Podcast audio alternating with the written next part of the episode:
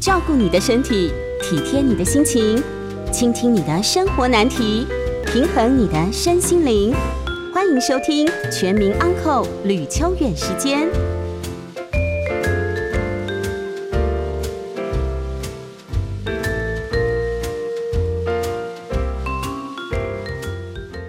欢迎收听九八新闻台每周晚上八点播出的吕秋远时间，我是吕秋远哦。那么，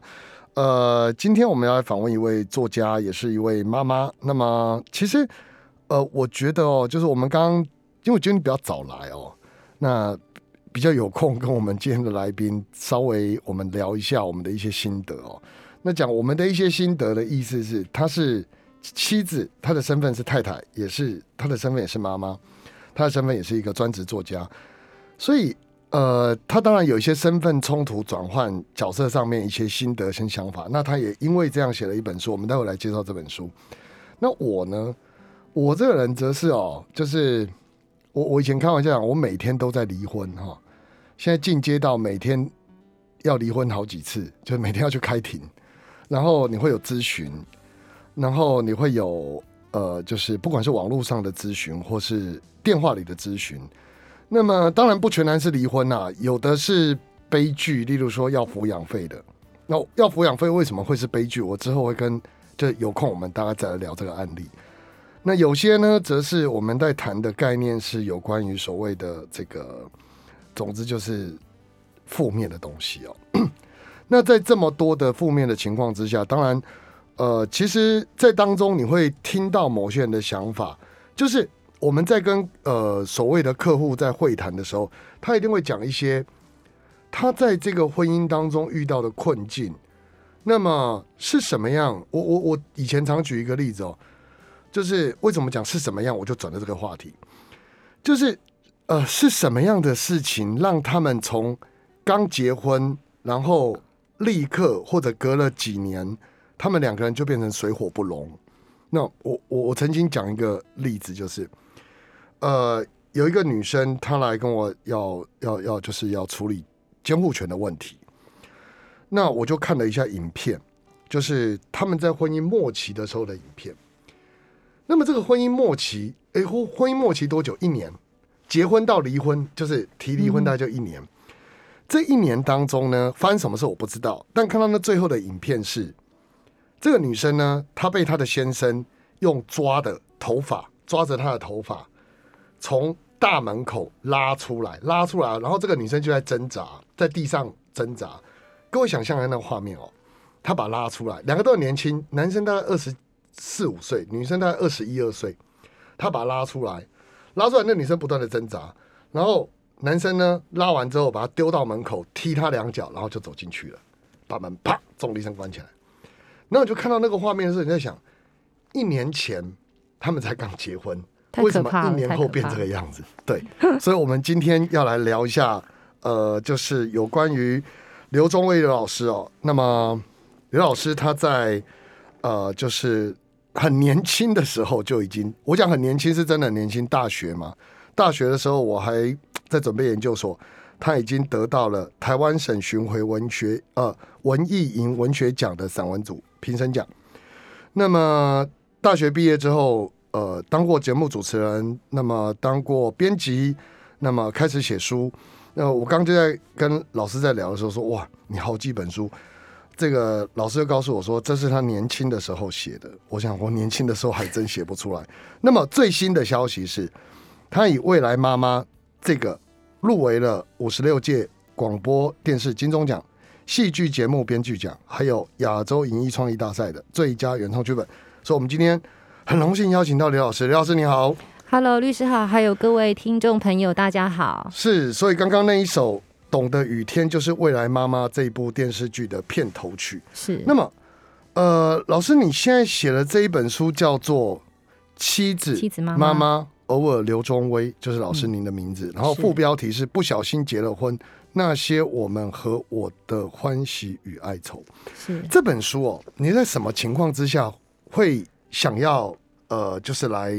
呃描述这些心情的？嗯，应该是说这本书其实是我结婚十年的一本心得书，是，就是我进入婚姻很快速，嘿我我其实算很晚婚，多久我多久？我三十五岁才结婚，可是是我我跟我现在认识大概四个月我们就结婚了，四四 个月，四个月对。好有勇气，然后然后结婚之后，我就发现婚姻好像不是想象中那么简单的一件事情。当然当然，结婚之前我知道它不是容易的，可是我也没有想到实际进入婚姻之后会有那么多的自我内在的冲突跟状况。我觉得所以四个月比较夸张 哎。等一下，等一下老老师是通常四个月是奉子成婚，没有哎、好我们就是四个月、就对是，嘛对嘛？所以为什么四个月？你当下，就当下觉得他就是对的人啊！我昨天在处理一件，你要告诉我一 些可。怕的婚姻故事不是我吗昨？天处理一件离婚案件，在屏东 哼那一件是八天， 哇，那他个们真的认我识不八敢天就结婚，然后两个都基督徒。我说你们两个哈，基本上比上帝创造世 界慢一天而已。对，好上厉帝害七天， 对你竟然是八天，他们认识八天，在网络上认识八天，然后他们已经结婚五年了，嗯哼，嗯就八天也有五年，五年之后离婚， OK，所以四个月其实。我刚才讲四个月这个事情是一个非常有勇气的决定，诶、我觉得应该这么说，因为我那个时候我已经是个三十五岁的女生了，啊不我觉不，得我才觉得。三十五岁，才啊，三十三五岁，好，应该说，我觉得早闪婚这种事情，我觉得太年轻是不适合的。嗯，那我觉得三十岁、三十五岁的我是已经想过很多事情，我够是了解我自己，是然后我知道我可以妥协什么，我可以接受什么，是我觉得我是一个 ready 的状态。所以当这个人出现的时候，我觉得他是一个对的时间遇见一个对的人，嗯那我觉得他是可以发生的好。但如果今年我是二十五岁，可能我已经离婚了。如果是那二十五岁闪婚的话，那如搞不好果我已经四十离五婚？岁呢？你觉得你还会要结婚吗 四十五岁，嗯，我觉得人人这一辈子都不用放不用放弃爱情这件事情。对，对，四十五岁结不结婚都很好，就是只要你可以找到你快乐的方法，我觉我是觉得都很好。所以是二十五岁你不会考虑，呃，二十五岁会考虑，但是很快你觉得很快就会离。我觉得很快，我觉得那时候自己也不三十不五够岁成是熟，个适当的时候，四十五岁要不要都无所谓。也不是这么讲。只要你觉得你 OK，你都可以开始，你也可以都可以不要婚姻，只要 OK 你自己觉得快乐就好。因为每个 OK 人他婚姻不是人生的必要选项嘛，嗯，就是你每个人他可以自己决定他要什么样的人生状态。那你觉得哦，你这四个月跟他在一起之后，然后进入这个婚姻，你觉得最大的困难在一开始的时候是什么？我觉得一开始一开始没有生孩子之前，其实没什么困难，就哦两个人啊开开心心的，而且结不结婚好像没有太大的差别。那我们只是差别只在换了一个身份证，配偶栏上有了一个人。没有啦，还要住在一起。呃，因为那时候他人常常在在上海，我们也没有常住在一起。啊，原来所以如此。其实觉得没有什么差别。嗯后来是开始真的怀孕生孩子之后，我觉得那个差别就很大了，就是先生有没有在身边做一个很好的帮手。我觉得那个差别是非常大的，可是当时我没有意识到这个差别的的的差异性有多大，因为当时还是在一个觉得很开心，我结婚了，我生孩子，我当妈妈了，然后然后很努力想把这些事情做好，把这些角色扮演好，那可是才发现自己其实力不从心，嗯，就其实自己也许没有那样的智慧跟天分，所以觉得这十年的婚姻过程是一个调整时差的过程。那什么样的东西你觉得需要智慧跟天分？唉，怎么叹那么大一口气？哎，那 个呃，钟伟老师的先生啊，请打开收音机 啊。？吓死人是吗对对，没请有他我来听一下我我。真的觉得有些女生，她她生了孩子之后，她好像就很能够上很能够上手对于带孩子的种种状况，嗯但不知道为什么我生了孩子之后，嗯，我觉得带孩子对我来说是是很需要学习的事情。对，就从帮他洗澡开始，我都是充满恐惧的。就每是个我人都我需要学习啊。对，没错。然后我就觉得好像别人很多人都可以很上手，可是我在这个过程当中花的比较久，好然后然后那个挫败感会让我觉得说自己好像什么都做不好。而且我觉得我们这个时代的母亲跟上一代母亲有一点不一样，就是我们这个时代是一个资讯非常充沛，甚至过多的时代，各种的教养书籍对，各种养孩子的方法，对就是你看的琳琅满目，然后觉得好像自己没有一个地方是达得到的。没关系，第一本照书养，第二本照猪养。对对对对对，是有是有这样的说法没错。可是对真的真的自己觉得自己在那个新手妈妈的过程当中，呃，是非常备受挫折的。还包括嗯自己的母亲，也许她跟你教养孩子方式是不一样的，嗯，那 她可能会因为你就是新手，然后就全盘否定你做的所有事情，或是给你很多的指责。那我觉得这种种的压力会让一个拥有产后忧郁症的妈妈，她是很不快乐的。等等，所以这里面透露很大量的讯息。第一件事是，所以你们两个人开始觉得不容易是在孩子出来以 后。我觉得不容易，他可能没有觉得不容易。哦，等等，这是等一下我们下一段会来谈男生在这个事情上面的比较不同的看法。但我说，你觉得不容易是在婚姻呃孩子出来以后，是，或者还是在怀孕的时候就开始了。我觉得孩子出来之后的那种惊慌感陪伴了我很久。好，这是第一点。嗯那么呃，第二个部分当然就是妈妈这时候有介入帮忙，但是你觉得你被否定。是，好，这是第二点。第三点则是， 好可怕，哇，变成你的个案哦，这不会，这个个案那么多，基本上我们聊聊 嘛。 律师果然第是不一三样。点，第三点，那个很大量的资讯就是，是其实对你来说，你在照顾这个孩子的过程当中，你曾经有产后忧郁症，我有，我蛮严重的耶。所以这是三件事。是，就我我我觉得，其实因为我在看有一部日剧叫《坡道上的家》，我知道《坡道上的家》，对，那对部很有名。那是部就是一个呃恐怖片，对，就是一个妈妈对于一个啊是在思考家庭价值或在思考育儿价值的时候，其实那是一个很恐怖的电影。对，那是一个蛮可怕的负面教材。对，但是那个负面教材其实它反映在东方社会当中，呃，相当就是亚洲社会当中相当普遍的是现象，就是男生出一张嘴，对，然后孤立无援的母亲这样。对，然后就听到孩子在哭，很想把孩子怎么样。那个那在那部片里面，嗯他在描述的就是那种无助的过程对，。是所以刚刚我讲的这三个资讯里面，第一个可能我们要谈的是说，因为这本十年出了这本书，一定有你的一些想法，而且这当中其实你很大一个部分在讨论你跟孩子之间就是那个整个过程。那我我想要知道的是说，第一块是在于。你跟你先生之间，你觉得在开始的时候，先生有意识到他变成一个爸爸了吗？我觉得他比起一般的男生算不错了，可是我觉得他还是没有，因为他毕竟不是二十四小时跟一个婴儿在一起的人，因为等他还等，是为必什须要么工作。他没有你有？因为我我我生了孩子啦，不我就在家里带孩子，不。对啊那你啦可以丢给他带，丢给那他要带工作啊，对嘛？所以对问嘛题就是是这个嘛是。是他可以有人讲，我我常听人家讲哦，他说那个老子在外面赚钱养你，是不是？今天这个家还不是靠我在赚钱养的？你每天在家闲闲没事干，你到底有什么好抱怨的？很常听到男哦人这样讲，对对不对对？一对，一般传统男人是会这样子的。对是，可是其实我觉得最恐怖的事情是，你是没有时间喘息的，但是他可以到工作那个场域去喘息去。喘息是的。那个工作对他来说，其实有可能是解脱，不见得是变更累。我我可以理解，所以很多妈妈月子中心一做完就马上回去上班，对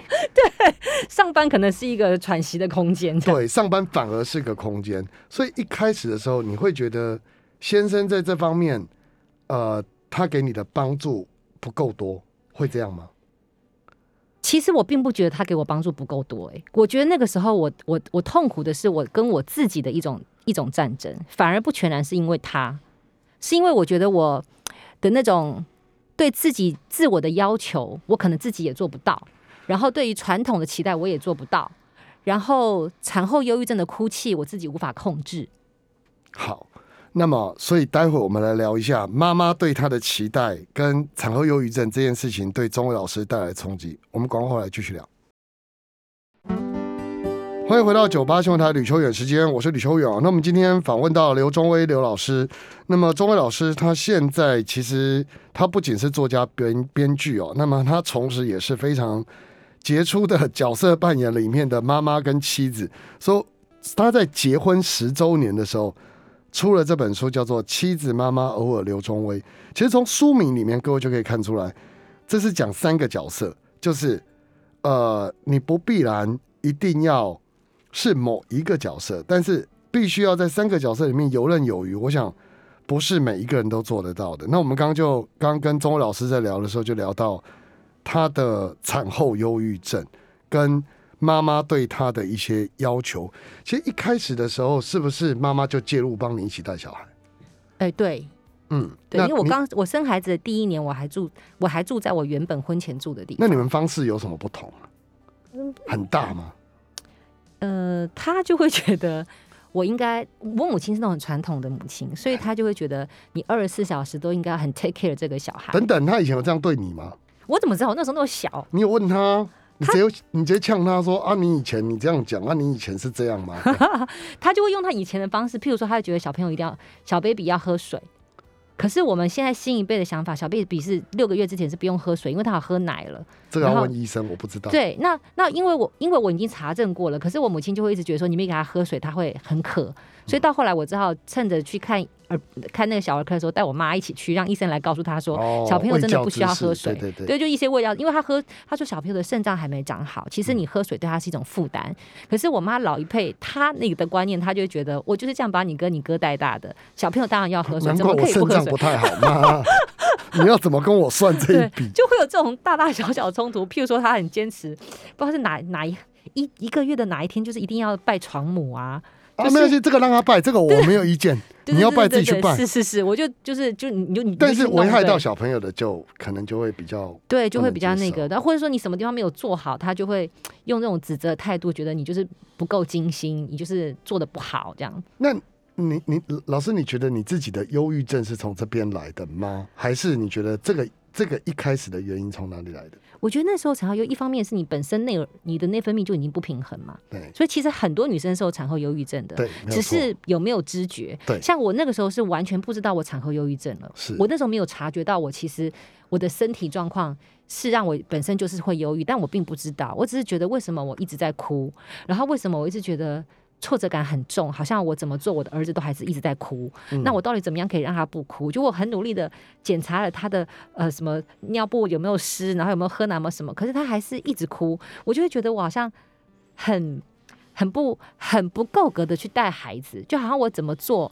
都没有办法安抚一个婴儿的感觉。我觉得那个挫败感是蛮深的。那你有跟你先生说这一点吗？有啊，我跟他聊过，然他后我怎么甚说至有一次还跟他说，我觉得我好像没有能力把孩子带长大，我觉得好害怕。他怎么然后说？我先就鼓励我啊，就带我去吃饭，然后走走，然后就鼓励我说，就不要想那么多，就是我们一定可以慢慢把孩子给带好，就叫他叫我放宽心。嗯对，可对是我觉得这个东西好像不是叫我放宽心就可以放宽心的，他也只能这样啊，不对，然男生能做的也只不能然这样样以后这样是好了，他带四天，你带三天，等于说六日你放假，是是是，呃，四五他带去上班，一二三你带，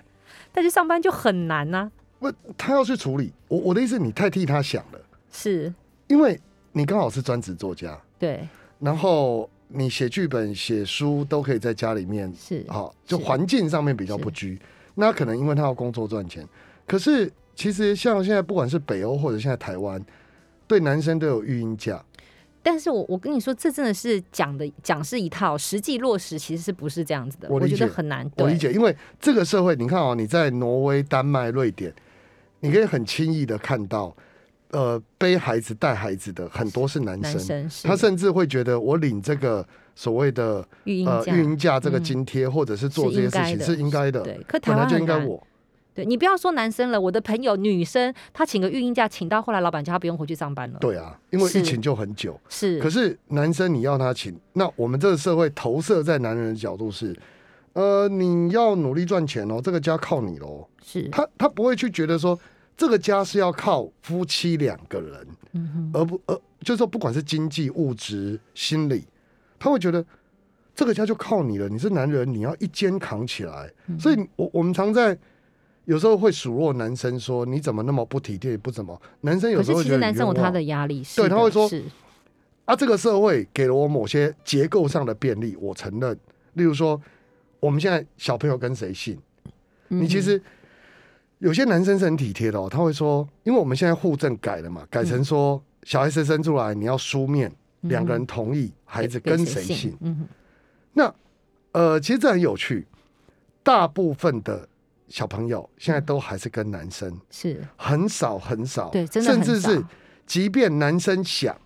他怎么去面对他爸妈？嗯他爸妈就会说啊，怎么跟你老婆对姓？我觉得你有很多纠传了很多传统的观念，它还是一直存在着对，。所以是其实很男男生现在面临的一个很尴尬的处境，就是如果从性别上来看，男生面临的困境就是我该背的要背，嗯可是你们女生却告诉我这个不是男女平等的，我却必须要做。嗯哼，那对于某些男生来说，他会觉得好累哦。为什么今天呃，比如说你跟我讲育嗯婴假，或者叫我一起带，好像我不体贴你，我只会在旁边陪你去散步，跟你说哎呀，老婆啊，其实呃，我们一起努力，我们一起过。然后你心里想，废话，都嘛是我在带，我没有得休 息。然后，然后男生就会这想不是说，我 想的哦。然后男生对，然后男生就会说啊，不然我能怎样？嗯哼，你要我请假啊？请假、孕假什么假？我薪水怎么来？我能够每天带孩子去办公室上班吗？啊，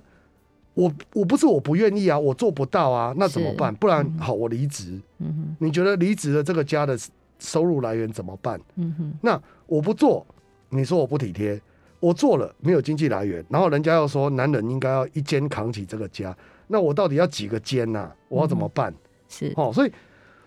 我我觉得其实你先说真的啊、能够十年，真的你先算是不错的人。他不错啊，真的让你留着是啊， 10年是啊，我对觉得对他已所以经算是一个很不错的先生。可是即便是这样子，我觉得我都觉得我已经是算是在对的时间嫁给对的人。对但是我依然在这十年婚姻当中有很多自己要克服的障碍，甚至嗯包括两个人不同的、的观念，还是会有种种东西真的，你刚要刚去讲克到服这些它，障碍是从孩子出来以后才比较多，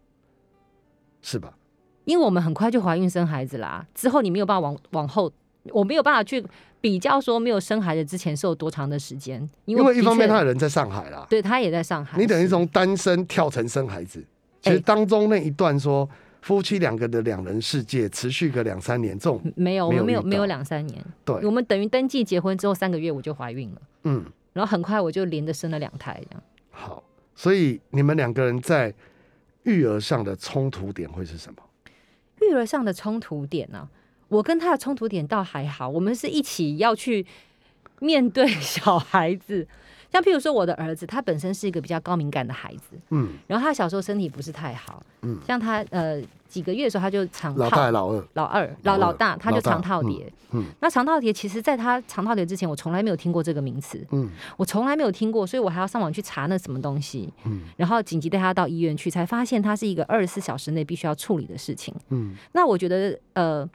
我我我有一篇文章就特别在写他生病这件事情。那篇文章我在写的是一夜长大，嗯，以前梁静茹，对你有在一首歌《一夜对长大》，你一开始文章开头就写对梁静茹这首歌，对那首歌他讲的是好像让女人一夜长大的是男人，嗯可是我生了孩子以后才发现不是，让是小孩，是小孩，真的就是因为孩子的种种的病痛，我们可能在医院奔波久之后，你开始发现你会关心整个地球的 地球的生态，然后你开始关心各种营养素跟身体的关系，然后你开始知道了很多细微的身体的征兆会对应成什么样的病症。那我觉得这些都是一个当初没有结婚，一个天涯觉得自己很潇洒的单身女郎不会想到的事情。对可是因为孩子的种种状况，我们好像忽然间一夜间就成长了。包括我孩子，我就最佳肠道叠要第二次肠道叠，他第一次肠道叠的时候，我们是急诊处理好了嘛。然后他第二次再犯的时候呢，我们就带他去急诊室，然后医生就跟我说他已经超过两岁，不可能是肠套叠。我说可是他的症状非常像，然后医生就帮我呃诊断了一下，他说他还是觉得不是，所以帮他弄了灌肠药，就叫他回家。我们回到家已经半夜三点多了。我就看我儿子抽抽痛的那个样子，我的直觉就告诉我，他就是又又犯肠套叠，我就把我老公摇醒，我说我们现在要再去急诊。我现在就说为什么？我们已经才刚从急诊室回来，我说可是他的症状真的很不对劲，我说你敢赌吗？我说我我说我说我的直觉我也希望是错的，可如果我是对的，你敢赌吗？他二十四小时之内一定要处理的。嗯然后我说我已经问到有一家医院的急诊室，其实我就问到台大急诊室，他说他可以立刻帮我做超音波做做检查这样。嗯所以后来我们又又再把儿子挖起来，又到台大急诊室去，嗯然后做了检查，确定肠套叠。嗯那第一家医院的医生，你说他不专业吗？他一定很专业。那我只是凭着我母亲的直觉，觉得他一定是肠套叠。那为什么没有父亲的直觉？不知道哎、 我觉得父亲可你能们的在，冲突是不是就在这里？我觉得你你不觉得会，他不够细心？我觉得这里不会引起冲突，因为我觉得男生在这方面的确是比较钝的。为什么？我不知道啊，因为你看我们的孩子从我肚子里出来的，对吧？所以我就说嘛是，你看你自己都期望你的另一半，其实他对这个事比较钝，所以我对他标准比较低。的确是如此，不然婚姻怎么走下去？那个 啊，先生啊，那个收音机打开了没有啊？今天我们是好像要没有努力的来抗议这件事， 没有，所应以嘛该，是说，我觉得我经过十年婚姻之后，我读了非常多脑科学的东西，我就真心去理解男生女生他就是不一样。如果我们要这个在这种地方生活小事都要较劲的话，这个婚姻不会快乐。好啊。但是你这十年呢、你刚刚讲了，你跟他之间还是有一些状况嘛，当然会有啊，但一定会有了。是我说，而且大部分是因为孩子家事家事。好，那我们孩子的部分先打到这里。我们待会回来，我们就来聊一下，到底婚姻当中，哎，会不会听完大家这一集就不结婚了是吗？对啊就不不是啦，不要这样子啦，不结婚，呃， 该结还是要结了哈，不想不结是就就不大要家结，就离婚婚姻是个选择，不必对啦，不是必然。没有这一集之后，你的案件就增加了，这样不吗不不，不会不会，案件已经很多了，现 在不要哈再增加。各位一年离婚五万多对啊，哈，来，我们广告来继续。欢迎回到九八新闻台，吕秋远时间，我是吕秋远哦。那我们今天邀请到刘忠威刘老师，那么刘老师最近写了一本书，叫做《妻子妈妈偶尔刘忠威》，就是他自己，就是你除了扮演妻子妈妈之外，还有你自己。偶尔的我自己，不要这讲个偶尔的好嗯这个心刘酸忠。威可以替代成任何一个婚姻中的女人，呃，对，呃，可是我觉得你应该写经常刘忠威。经常刘忠威啊，嗯，对好，理就想是就是你不能只是偶尔。其实我觉得啊，就我我在节目本来第四段，我想问你一个问题，有点问题我我先预预告好了，我想请教老师一个问题是：你快乐吗？就是如果你没有结婚，你没有生小孩，但这都是如果，那就像历史假想一样，说啊，如果当年第二次世界大战怎么样，如果怎么样，那个没有意义。可是我觉得我们常会想一个问题：到我们一定的年纪以后，像我现在快到五十岁了，我自己在想的通常都是一个问题是：我快乐吗？对，你不会的说确是嗯我赚多不多钱，我的事业够不够成功，这这都已经不太是重点。你家庭不成功也没关系，但你要快乐，嗯是，的因为确你是到这个世界上来拿了一张门票，这张门票让你玩玩了五十五十年、八十年，结果你说我一直玩得很郁闷，太太难过了，但是我做了好多事，那很重要吗？嗯你快不快乐嘛？是所以，我我觉得我为什么刚刚跟老师讲说，偶尔刘忠威，我一直觉得其实你应该要经常刘忠 威，但是但是问题就来了，经常刘忠威这件事为什么会是偶尔，它不是经常？其实就是你自己会不会觉得你在婚姻的角色当中，你只能偶尔刘忠威，否则你就扮演不好妈妈跟所谓的妻子的角色。我觉得我在婚姻前几年的确是这样，嗯所以我非常用尽全力的去把这几个角角色扮演好。嗯可是我觉得后来他就发生一个状况，就是呃，我太给自己想要完美的这种压力，嗯，所以以至于前几年的我是觉得觉得有一点窒息的。嗯，就我当我做不到我想要的那样子的状态的时候，我就会觉得我自己不够好。嗯那我后来慢慢调整自己，是真的告诉自己不完美又怎么样？我觉得我已经是一个够好的妈妈，对然后够好的妻子，对。然后但问题是，为什么刘忠威跟够好的妈妈、够好的妻子，你觉得是矛盾的吗？或是没有办法兼顾的？嗯，到现在是觉得是，我觉得我可以处理的比较得心应手。可是我的确得承认，我婚姻的前几年，我是有点左支右， 就是又错，对嗯右出，就是真的是会觉得自己有点分身乏术，然后好像没有一个角色可以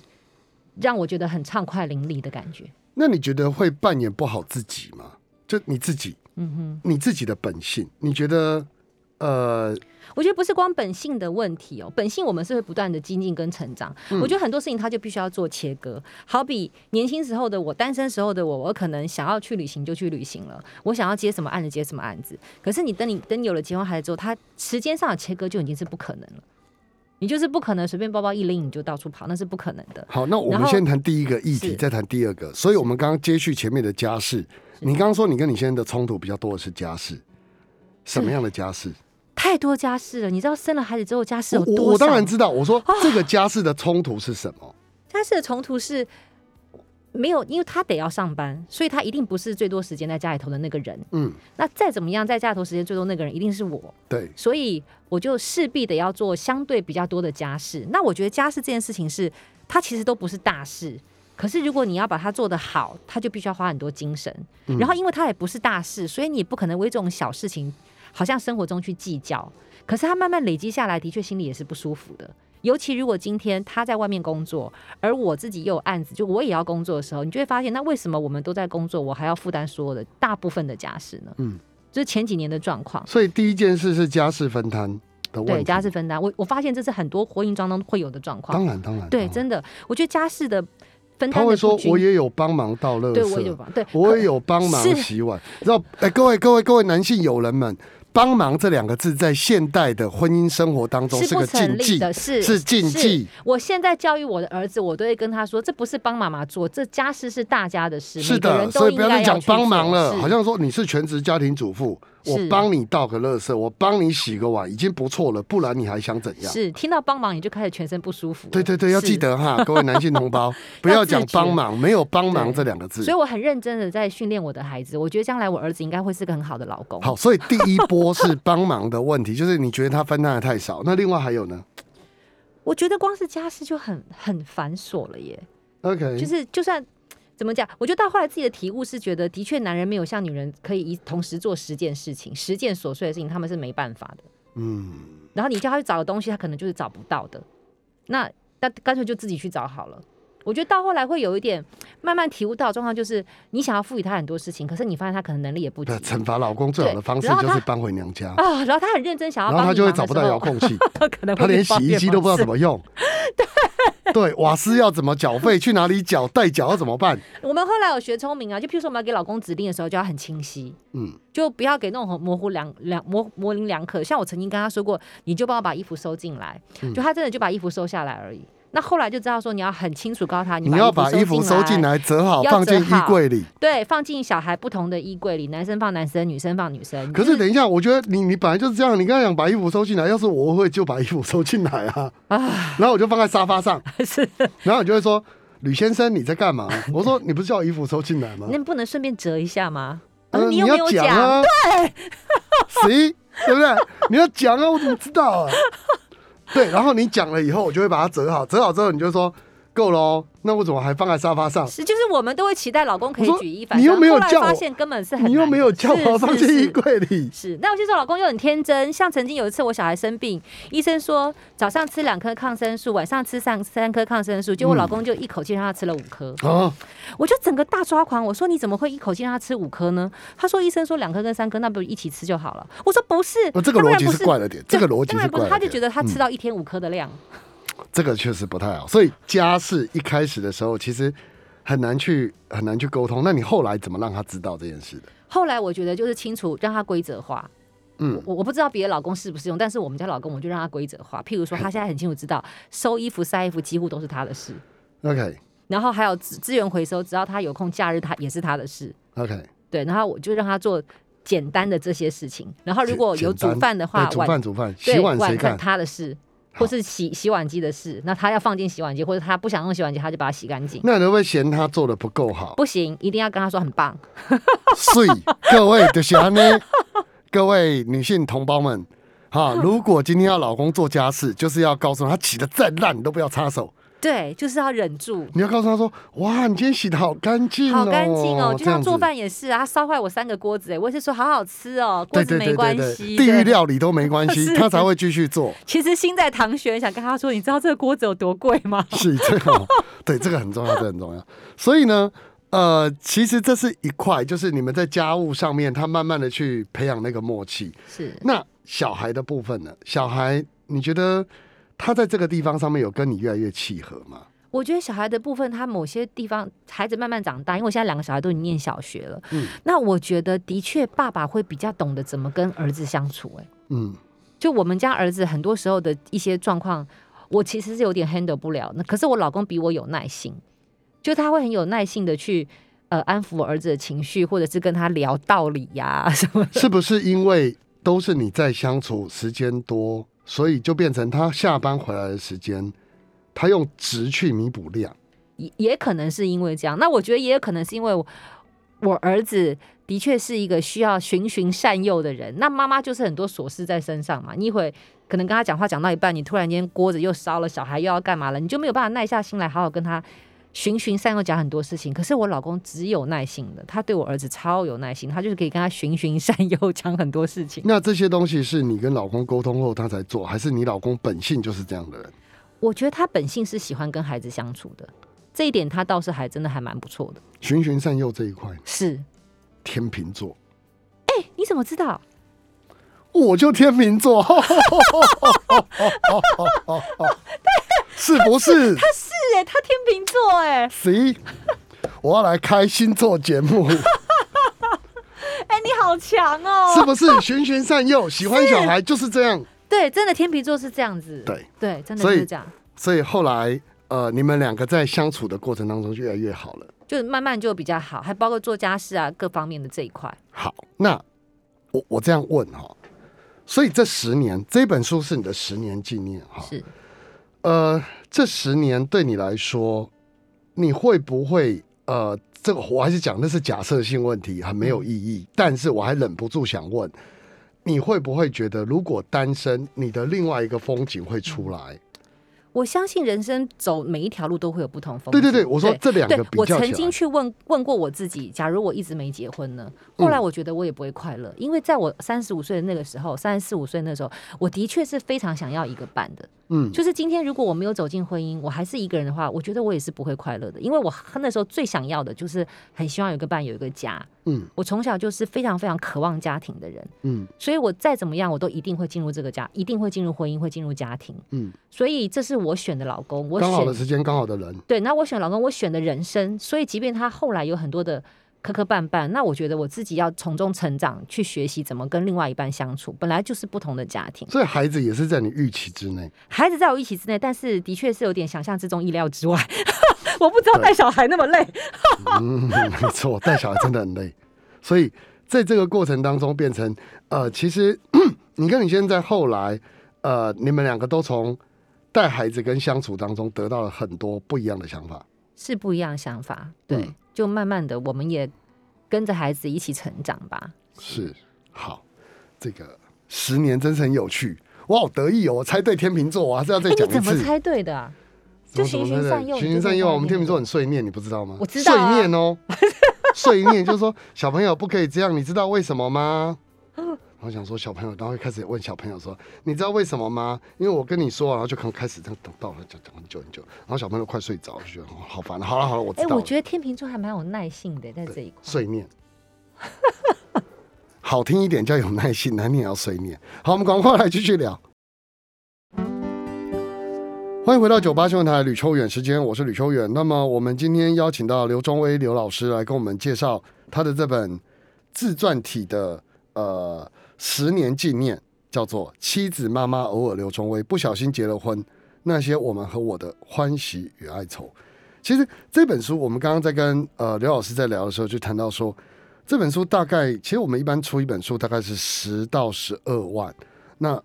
呃，老师据说这本书大概还有十万，本来是十二万，后来出版社说这样印下来真的会太厚。是成本很会厚、哦太，这高本书很厚，对对对，我已经努力删到十万，但是印出来还是可是这本有书很种漂亮啊， 我觉得这本书很棒啊，而且对它编排的就是整个、对啊整个然后空间都很好看，还有读者很可爱，去称了它的重量是零点六公斤，呃六百公克六百公克，对对对对对，是，所以其实其实就这本书来讲，呃，老师你在写这本书，当然是给自己一个纪念，但是你希望读者在看到这本书的时候，你希望他们能够看到什么？是。我觉得希望看到的是成长，嗯就是里面有我很我很我还蛮真诚的去分享了我的挫败，嗯那我也更真诚的去分享了我从中得到的成长，也就是越面对这些事情之后，后来我是怎么思考的，然后我从中又获得了什么，然后呃成长了什么，体悟了什么，我觉得这个才是比较重要的，嗯因为一段婚姻过程当中一定会有很多痛苦跟不快乐的时候，嗯，那我觉得痛苦如果没有变成智慧，它就是痛苦而已，对，嗯可是如果痛苦变成了智慧，它就会有力量，那个力量会让自己更茁壮。那个力量也会让婚姻的关系更茁壮，也会让亲子的关系更有弹性，更有更有从容的的一种宽裕在彼此的相处之中。所以这十年当中，你觉得其实自己成长相当多，我真的觉得是急速成长各方面，基数对，因是为小孩带给你，还是先生带给你？全部 全面性的。全面性的。 对我觉得，我觉得当我以前我单身的时候，我觉得我还蛮狂妄的。我那时候都觉得说，哎，我包包一拎，我就可以到全世界去，我去墨西哥，去死海漂浮，然后去沙漠露营。我自己觉得我很帅很酷。然后我结婚之后才发现，其实我非常的肤浅。不会啊，我当时以为我那样就是拥有全世界，可是等我结婚之后，我才发现其实不是这样子。这个世界有很多我更不了解的事情。啊对。对，可那是你当喜欢了解这些东西吗我喜欢成长，所以了解会让我觉得我成长。 ？OK，那你现在还是会想去死海吗？现在没有力气去了， 幸好年轻时候都已经那个浪迹天涯过大半，不就会不会，小孩子接下来要国 中。等他们长大之后，对的确心境就转呃，变。不行不，行，你不要等到他二十岁， 20你岁要他不差会不跟我多去了国中你国就可以中去了是是是国中的时候，那时候我们年纪可能还差不多四五十上下，是，就还有可以一点体力。带他们去是。对，如果等到六十几要去死海，要去撒哈拉沙漠，可能比较辛苦。是，对。然后这本书当中也希望很多人可以看到的，就是我觉得在婚姻关系当中，很多时候就是放过自己啦，嗯，然后让自己成长。也就是说，你如果想要快乐，就自己就可以快乐。不需要等老公来让你快乐，对或是不需要等谁来让你幸福。其实对我们自己就可以掌控我们自己的幸福，包括怎么样不让老公惹我们生气，我们自己都是可以在我们的智慧掌握之内的。但是，但是有人就会问啊，你为什么要让老公不要？怎么知道怎么不要惹你生气？不要有老公，不就都啊不会生气？我譬如我举里面一个例子好了，里面一个例子是，呃，有一次我是要去那个演讲，然后那天早上我出门的时候了，因为我凌晨四点我就起床，五点我就要打搭车，然后去坐高铁了，我就把馒头啦，然后豆浆啦都放进电锅蒸了。我老公醒来睡眠迷蒙的，就问我说，我就说，哎、那个豆浆什么都蒸了，你小孩要喝粥加点糖，他就问我说糖在哪里，我就跟他说就在琉璃台上，嗯他说哦，他说那你煎个荷包蛋再走。然后其实那时候我有点怒，你知道吗？我 想说我已经要走了，好，我就跟他说我没没时间煎了，我就走了。隔了一个礼拜，我又要去演讲了，同样时间，我不但把豆浆也弄了，然后馒头也弄，我荷包蛋也煎好了，我根本不要让他有机会来问我说你可不可以煎个荷包蛋。嗯他如果问我那句话，我一定会不爽。可是我先把它煎好，你也不用问了。今天问火腿嘛，我的意思其实就是，很多时候我们如果可以掌控自己的快乐，就不要让他有惹怒我们自己的机会了。对，但我我刚是讲的还不就是那样吗？说是。那我不要有老公就好了。也可以呀、就人生选择嘛。嗯不要有老公也很好啊。可是我已经在有老公的路上啊，我就把这个老公教好啊。嗯，有道理，但是这是您教的好，胡子是啊哥受您的教诲了。对他还不错，他还蛮受教的。对对对对，但是不是每个老公都这样？这是为什么？我每天都要打官司 啊！